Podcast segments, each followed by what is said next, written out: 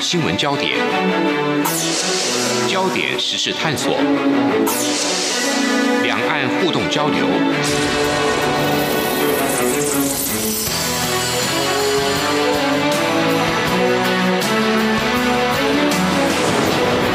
请听黄丽杰制作主持的《两岸 ING》。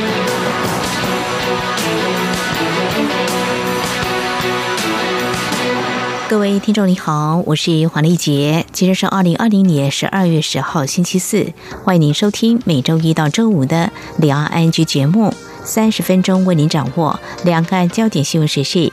先来关心今天有哪些重点新闻？焦点扫描。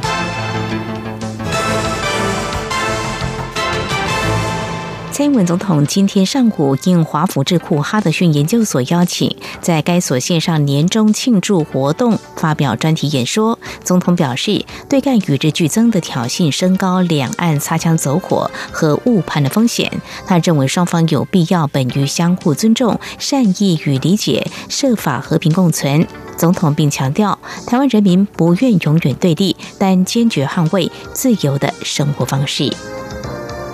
针对美国联邦众议院通过二零二一会计年度国防授权法案，外交部今天表示，美国国会参众两院近年持续透过年度国防授权法案，积极推动深化台美军事安全合作与交流，彰显美国国会不分党派对我国防安全及台海和平稳定的高度重视与支持。外交部要表达诚挚感谢，接下来会关注审议情形，持续深化台美合作关系。继续新闻来关心疫情。中央流行疫情指挥中心今天公布，国内新增四例境外移入 COVID-19 确诊病例，其中一例是印尼籍三十多岁女性，其他三例都是菲律宾籍，分别是二十多岁男性、三十多岁男性以及四十多岁女性。指挥中心统计，截至目前，国内累计七百二十四例确诊。这个中国大陆在昨天九号新增十二例二零一九冠状病毒疾病 COVID-19 确诊。根据国家卫健委统计，截至昨天九号，中国大陆累计报告确诊病例八万六千六百七十三例。至于在港澳累计确诊部分，香港一共有七千一百七十九例，澳门四十六例。来关心，今天是国际人权日，蔡英文总统今天出席国家人权委员会举办的台湾人权阿普贵活动。总统在致辞时再次宣示，往后不管是推动政策改革，或是个别公务员，人权都是基本而优先的价值。行政院也正在研议成立人权处，统筹推动跨部会人权事务。总统指出，人权也是台湾走向世界、开启国际合作的好方法。人权会规划在疫情告一段落后举办大型国际研讨会，邀请国际人权专家学者来台，针对重要人权议题进行对话。希望透过国际合作，向国际宣示台湾对人权的承诺，也让台湾的人权工作持续与国际接轨，并透过彼此的经验学习和分享，为台湾带来更多新的观点和启发。而为了响应世界人权日，行政院会今天通过禁止酷刑及其他残忍、不人道或有辱人格之待遇或处罚公约及其认责议定书施行法草案。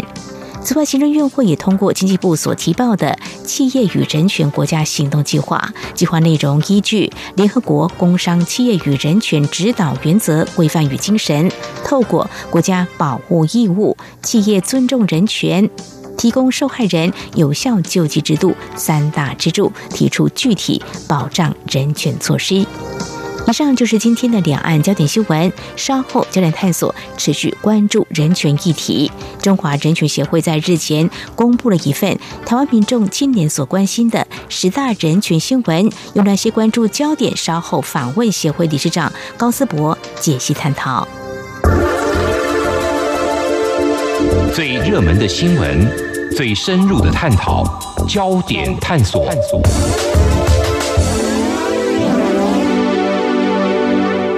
这里是中央广播电台，听众朋友现在所收听的节目是两岸 ING 人权是普世价值。虽然中华民国并非联合国的成员，不过早在一九六七年没有退出联合国之前，就签署了《公民与政治权利国际公约》以及《经济社会文化权利国际公约》，并且在二零零九年正式施行，宣示推动人权跟国际接轨。不过，政府落实情况跟民间所关心的面向或有落差。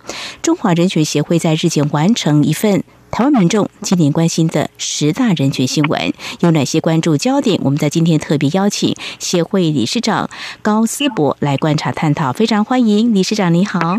主持人你好，各位听众朋友大家好。好，这份十大人权新闻的排名是我们中华人权协会选出三十则人权新闻，再请民众到网络来进行投票。而投票时间是从十一月四号到二十三号，一共二十天，大概有八万三千多人次来参与票选哦。我简单把这十大人权新闻先让听众朋友了解大概有哪些。这依序是国民法官法三读、武汉肺炎疫情监控下的人权矛盾、科技侦查法。立法，太极门没有欠税却遭到二度违法拍卖，还有无薪假人数一点八万创了十年新高，还有有人要呼吁立宗教特别法，还有南铁东移以及农田水利法通过却引发政府与民争产的争议，还有美国警察执法不当造成黑人弗洛伊德死亡，警民的种族冲突，还有中天新闻台不续照，整个看起来其实是显示民众关注人权，从切身的工作啦、生活相关的法律、宗教。到国际事件范围非常的多元跟广泛。不过，在今天我们接下来要聚焦前三名的议题。首先就是国民法官法的三读。呃，大概看到这个时程，二零二三年开始，民众就可以参与部分法律案件的审判。目前地方在进行模拟法庭预做准备。我想，有关民众参审到底有哪些条件，我可以被入选，又怎么样来运作这部分，请理事长来给我们做一下说明。好。呃，这个国民法官法哈，呃，他在今年的人权新闻里面得到呃票选第一名哦。呃，说实在，我个人啊、呃，其实还一方面蛮惊讶，二方面也蛮佩服的了哈。因为这其实是一个制度性的一个变革哈，它不是一个个案的事件呐。那你知道说，其实现在在资讯爆炸的时代哦，很多时候一些比较。呃，让人家觉得惊悚的个案啊，比较会吸引大家的眼球啦。哈，那像这种制度性的变革啊，呃，一般来说，本来不不觉得说他会得到很高的票了。好，那所以呃，后来选出来以后，发现说，哎，这个还很多人关心哦。嗯，其实还蛮佩服的哈，表示说我们社会上大家对于呃这个制度还很关注了。好，那您刚刚问那个问题就是说，将来哈，第一主要是。重刑案件呐，好，就重度的刑事案件呐，呃，才会呃有机会由一般的人民哦，跟职业法官啊来共同的审判哈，所以是民事案件是没有的哈。那第二个就是说，这些人是怎么选出来的？对，呃，他基本上都是呃用这种海选的一个方式哦，就是说，当然那个法院呃那边会建立一个初步的名单哈，那当然他要排除一些消极的资格，比方说。我们本身学法律的人哦，就不会入选。好，那因为他怕说我们代表专业意见嘛，好，是一般人的那种正义观呐，所以呃，有些人会被排除。比方说像。呃，学法律的人哈，或者是说你如果是在那个户籍地没有涉及超过四个月的人哈，那当然他消极一定要要是中华民国国民呐哈，嗯，然后呢要那个年满二十三岁哈，对，那这些符合之后，他会有一份名单啦哈，嗯嗯，那那一份名单到时候在呃遇到有具体的案件的时候啊，再进行抽签，那到时候一个法庭哈，就是会有呃六个。国民法官加上三个专业法官啊，组成的这个法庭啊，来审理我刚刚说的重刑案件。好，那国民法官跟呃专业法官有呃完全同样的权利。好，那到最后不管是有罪无罪，或者是判多少的刑罚，呃，大家都要用投票的，那有些是三分之二，有些是二分之一，嗯哼，所以他那个制度大概是这样。哦，好，非常谢谢我们理事长的解说啊。我想呢，这是一项司法进程的里程碑。刚才你说，我们的台湾民众非常关注这个制度的变革，的确很重要。也许你被海选到，也有可能来参与这个审判哦。这我想不但融入人民对法律的感情跟认识，也会提升我们司法的透明度哦。不过我们简单来比较一下，像中国大陆还有香港司法，有些陪审。我们大概最主要有哪些差异呢？呃，我们先讲香港好了，因为香港大家的情况大概熟悉哈。嗯哼，香港是很典型的英美法的陪审制了哈。嗯，那呃，大家知道说陪审制主要是十二个人组成的陪审团哈。那他们呃基本上是决定有罪无罪，好，他们也是海选了哈。嗯，那但是他们的功能跟我们的国民法官不一样。呃，香港的陪审呢，他们是决定有罪无罪。那至于有罪无罪之后要判什么刑，完全是法官的事情。好，也就是说，我们用一个比较专业的话来讲，就是如果是英美法的陪审制，他们是把决定事实，就是有没有犯罪，跟法律上要给他什么责任，这个两件事情把它分开来。嗯，好，所以香港英美法的这种陪审员，他们只决定有罪无罪，至于要判什么刑，哈，那是法官的权责。所以他们这两边。呃，功能是有区分的。好，那我们的国民法官跟专业法官，呃，大家是一起的。好，那呃，而且到时候要彼此互相说服。那英美的陪审或香港的陪审完全没有这个必要，陪审团做陪审团的事情，法官做法官的事情。所以呃，他们是没有交集的。好，那这不一样。那至于呃，中国大中国大陆的那个陪审员哈，嗯，它是比较特殊的一种制度哈，它基本上也是让一般的人参与这个审判。就这个角度来讲，好像跟我们呃国民法官有点像，但是他们的人哦，呃，现在除了某些实验的地方以外哦，他们的人不是海选的。哦，他们的他们的人是他们的人是这个政府机关推荐的。哦，啊，他们有一个名单啦，哈，那他们是也是从这个名单里面去抽人哈，但是他们不是用海选的，他们好是从这个就是政府机关里面去推荐的。哦，好，所以就这一点来讲。当然，他比较让人家觉得说，你不是海选的话，那你这个是不是也是比较变成亲政府的立场？那当然，如果说说人民呃参与这个审判啊，呃，到最后变成被怀疑说是跟政府比较同一边啊，这个是不好的啦。不过中国大陆他们现在也在进行一些呃改革了，所以他们现在比方说好像在北京。他们也在实验说要用海选的，好，但是现在最新的状况怎么样，我是不清楚啊。是，好，非常谢谢理事长您的说明。这是我们首先针对中华人权协会，那么日前出炉一份。国人所关心的十大人权新闻，那首先第一个就是《国民法官法》的三读。那么我们比较了一下，在台湾我们即将上路这《国民法官法》有关参审到底有哪些条件，怎么样运作？那比较中国大陆跟香港的陪审员跟陪审制到底有哪些差异？非常谢谢理事长您的解析。接下来我们要来谈的是啊，目前这个 COVID-19 肺炎的疫情，呃，这一年来肆虐全球，目前高达六千多万人感染，有。一百五十三万多人病亡，台湾七百多人确诊，七人死亡，这是比较新的数据哦。其实台湾防疫有成，从这个数据比较起来看得出来，有赖口罩供应有序，而且满足需求，还有量测体温啦、居家隔离检疫等等。不过呢，基于这个有效掌握相关资料，采实名制啊，可能会出现一些个资呃，是不是外漏的情况，还有限制居住自由等等。我们知道。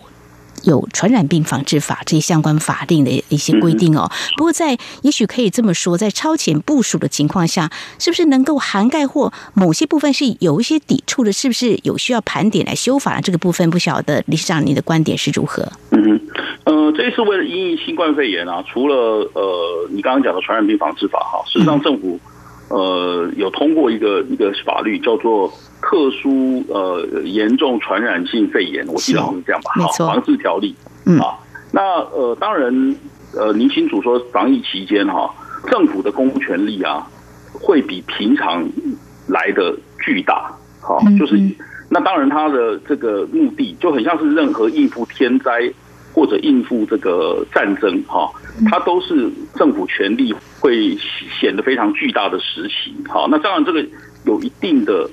这个正当性了，哈，但是它在很多个案里面，哈，我们也会发现说，政府这种权力的行使啊，是不是有侵害人权的这种嫌疑啦？是不是符合比例原则啦？哈、那它最主要突出的是在两个方面的事情啦。哈、第一个就是呃，你刚刚有提到的哈，就是限制这个人的呃行动迁徙，还有呃回国的自由啊。是、哦、这个当然比较突出的案例，就是像呃，我们大家现在都说是小明这种案例。嗯哼，啊，是就是有些是属于。呃，比方说陆配的的未成年子女，嗯，哼，啊，那有些甚至是有我们国籍的人，哈、嗯，那这个如果说他们呃对他们的回国，哈，呃施以种种的这个限制，好，那甚至是说不让他们回来，好，这个已经也引起相当的争议了。那政府这样的作为是不是合法？好，那比方说在防疫期间前几个月，有一些我们国人啊。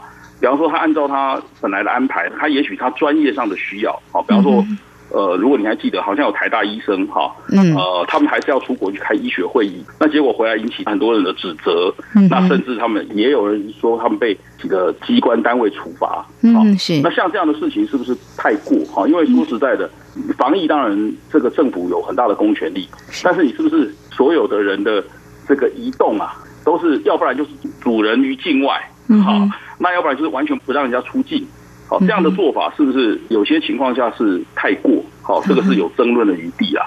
那第二个部分就是，呃，你刚刚提到的政府广泛的收集资料，不管是从这个呃手机里面收集到这个所在位置的资料，好，然后用这个来进行监控。那这些资料在这段时间收集之后，其实它也变成一个资料库了。那这个资料库有没有人？在进行制衡的监测，哈，嗯，那比方说疫情过后是不是应该要销毁？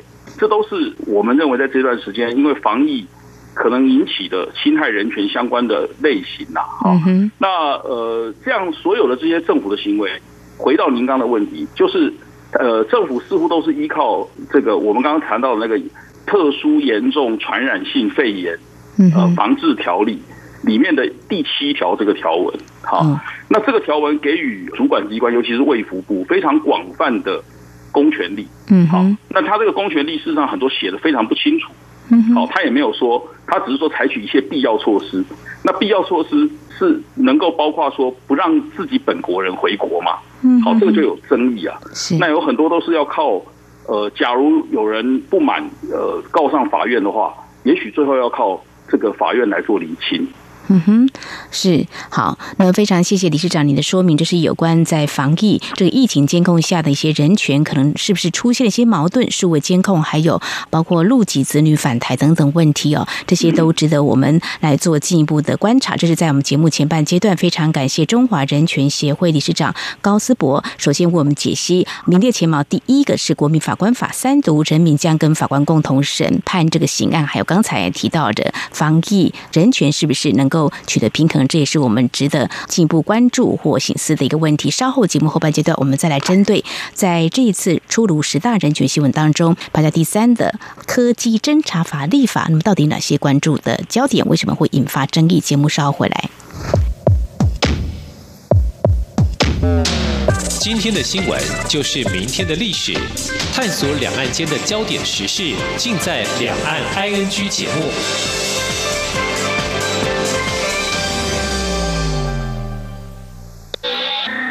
里是中央广播电台台湾之音。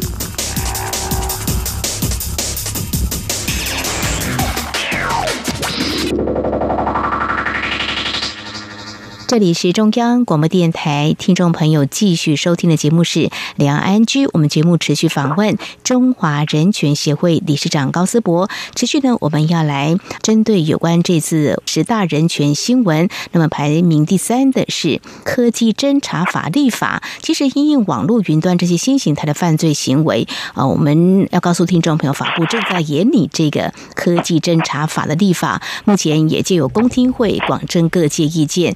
嗯，其中包括呃，像寄出 GPS 啦、空拍机侦搜，呃，如果在两个月内不需要申请法官同意，也引发争议，这只是其中之一。不过这项立法到底有没有它的迫切必要性哦？还有针对刚刚提到的 GPS，还有空拍机侦搜，如果在两个月内不需申请法官同意，不晓得理事长你有什么样的看法？会有其他立法相关的一些建议呢？嗯 OK，这个法律案哦，现在是一个草案了，嗯。是法务部有提出来，那呃，立法院有办过公听会。好，那我自己跟一些律师工会的理事长啊，呃，大家有去参与过这个公听会，所以对这个法案的内容哦，算是有一点心得啦。呃，法务部。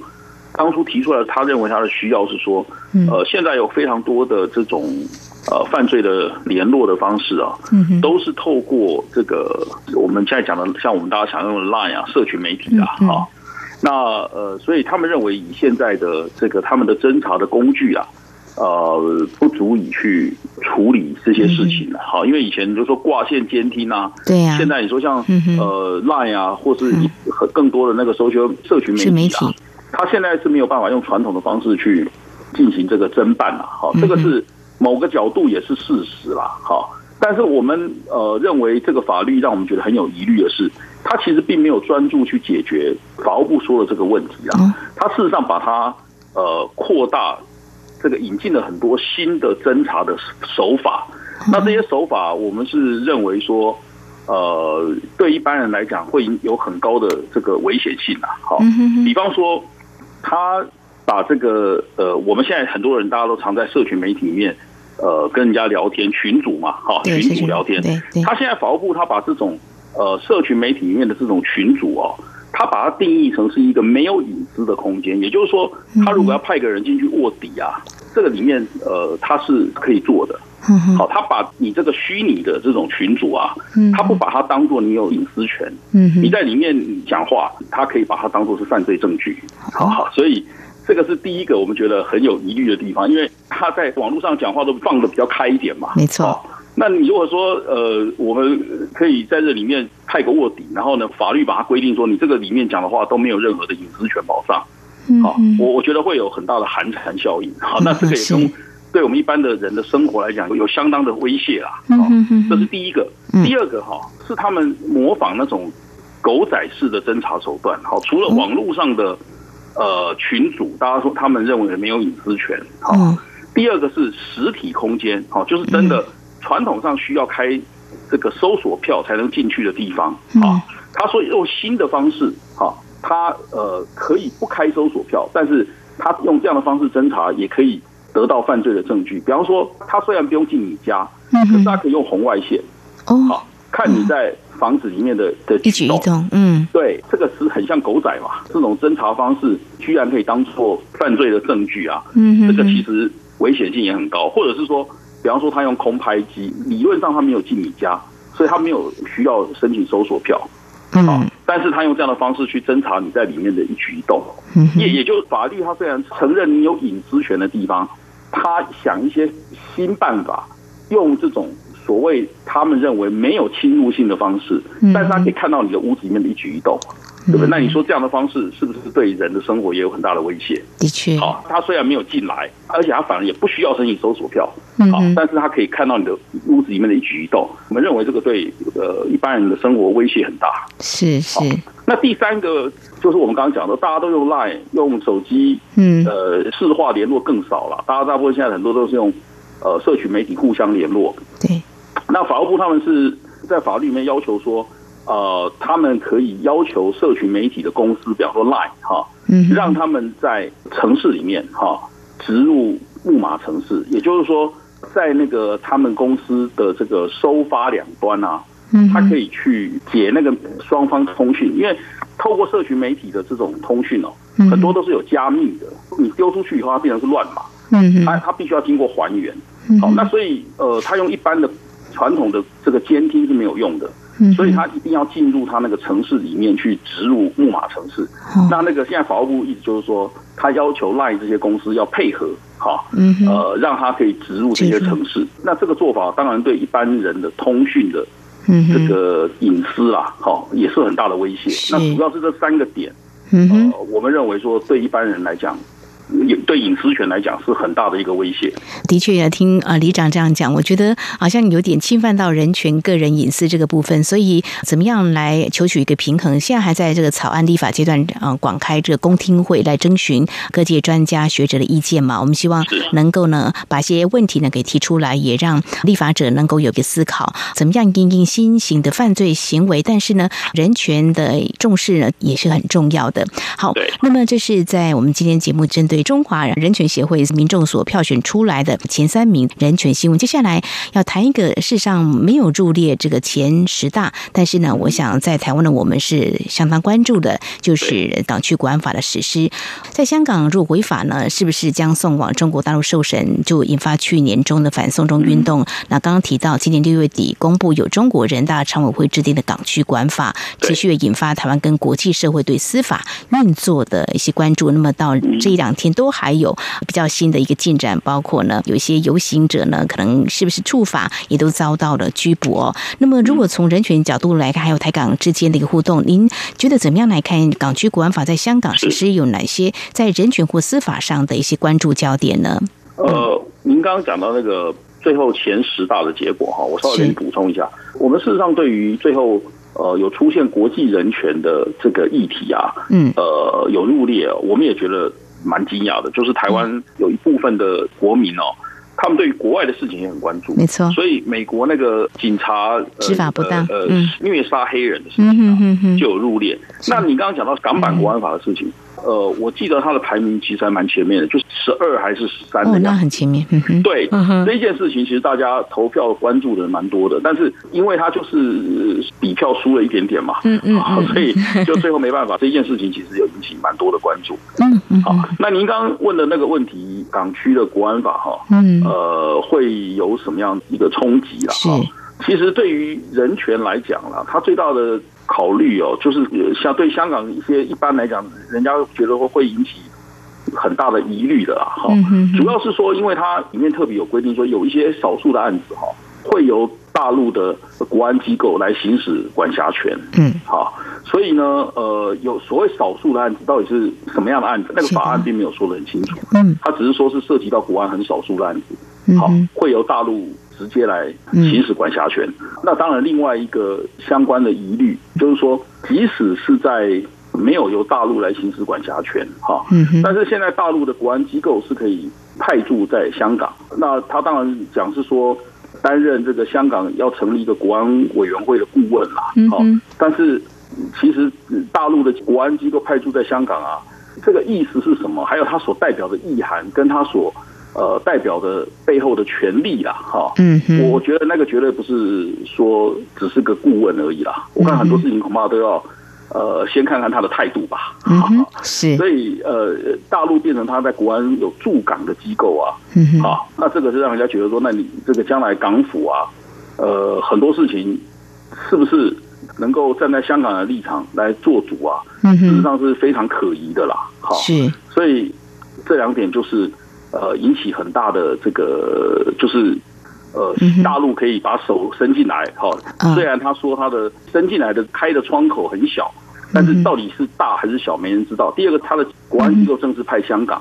那第三个是说，牵涉到国安的案件啊，他有一批审理的法官的名单哦，嗯，呃，提出来之后是由香港特首啊，从里面去挑选审理案件的法官，嗯，好。那这个会被认为说，这个也是严重影响到香港的现在的这个司法制度，哈，因为大家知道香港其实他们司法独立是他们认为很骄傲的一个成就，没错，好，那他们也认为说他们的法律体系跟大陆是有区别的，好，这个是他们认为最大的一个保障。那我在呃香港听也很多律师同行啊，好，事实上交往多年，他们我也可以感觉到说，他们对于他们自己这一套法律制度哦。他们有很高的一个信心跟骄傲了。嗯哼。那现在这个大陆对于国安相关的事件，呃，在这种定义不清楚，然后呢，又有一个驻香港的大陆机构在那个香港明白的摆在那里。嗯。然后第三个法官又是特首派，哈。所以这几件事情加起来，会让人家觉得说，香港是失去了他们呃以往在他们的法律下所保障的。呃，他们非常传统的自由啦。哦，这个是最大的一个疑虑。是，这香港司法独立运作过去，他们认为值得骄傲的，未来是不是还能够持续？的确是我们关注的一个焦点哦。我们在节目当中也会持续来啊关心这样的一个发展。好，今天有关啊中华人权协会之前完成一份台湾民众今年关心的十大人权新闻，那么有哪些关注面向？而没有在十大之列的港区国安法实施，为何也值得观察它后续的发展？非常感谢我们中华人权协会理事长高思博观察解析，非常谢谢理事长，谢谢您。好，谢谢，谢谢主持人，谢谢呃各位听众朋友。